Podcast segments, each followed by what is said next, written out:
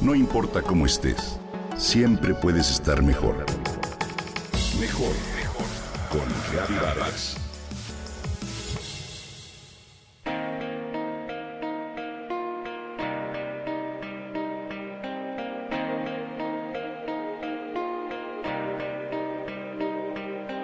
Tengo una amiga, y seguro que tú también tienes otra, que a cada pregunta o interrogante se mete al internet en su teléfono y busca las respuestas.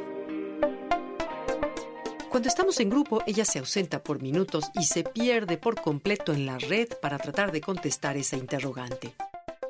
La perdemos en el ciberespacio y luego de cierto tiempo ella surge de las inmensidades de Internet para dar con una respuesta que hace rato el grupo había olvidado. ¿Te ha pasado? Hoy la ciberadicción o adicción a Internet se define como la pérdida de control frente al uso racional de la red.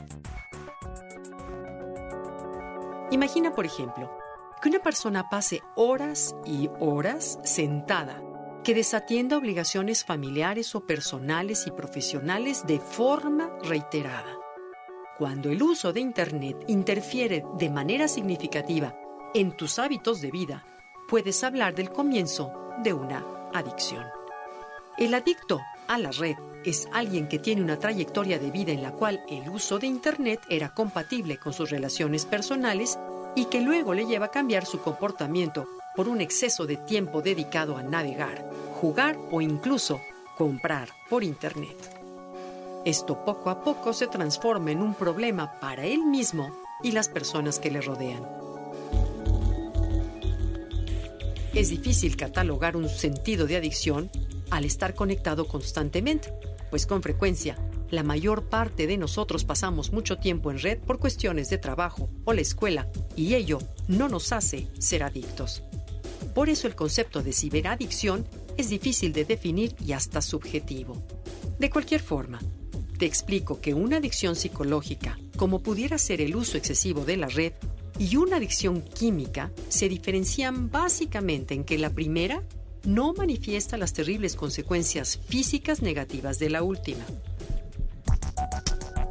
Aún así, en el caso de la adicción a Internet, los científicos señalan algunas consecuencias como privación de sueño, que por supuesto deriva de no poder conciliarlo al estar conectado todo el tiempo.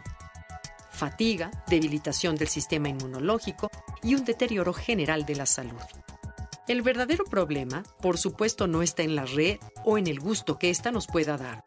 El verdadero problema radica en que, como dijo hace poco Roger Bartra, la cultura de las redes implica una hiperconectividad, pero también una extrema soledad.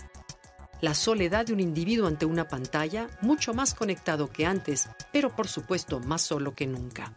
Cada uno sabe qué tanto nos conectamos a la red y qué tanta ésta interfiere con nuestras obligaciones, pero sobre todo con nuestras relaciones interpersonales. La soledad es en sí una de las enfermedades de nuestra época. Y esta representa toda una paradoja para un tiempo en el que las interacciones entre personas son cada vez más constantes y complejas. Si en algún momento detectas que pierdes momentos familiares, sociales o de trabajo por estar conectado, si atiendes un WhatsApp que no es urgente y te pierdes la charla con tus amigos, tus hijos, si en el cine no puedes dejar de mirar la pantallita o peor aún sientes que vibra todo el tiempo con un mensaje, aunque no sea así, estos son focos rojos que se encienden y que si no detectas a tiempo, puedes llegar a caer en una adicción del tipo psicológico que termine por aislarte de los demás. Pensemos que las redes sociales o los chats no nos gobiernan, nosotros somos los que mandamos.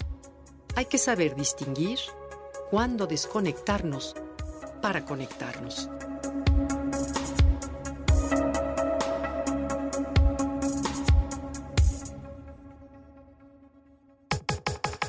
Comenta y comparte a través de Twitter. No importa cómo estés, siempre puedes estar mejor.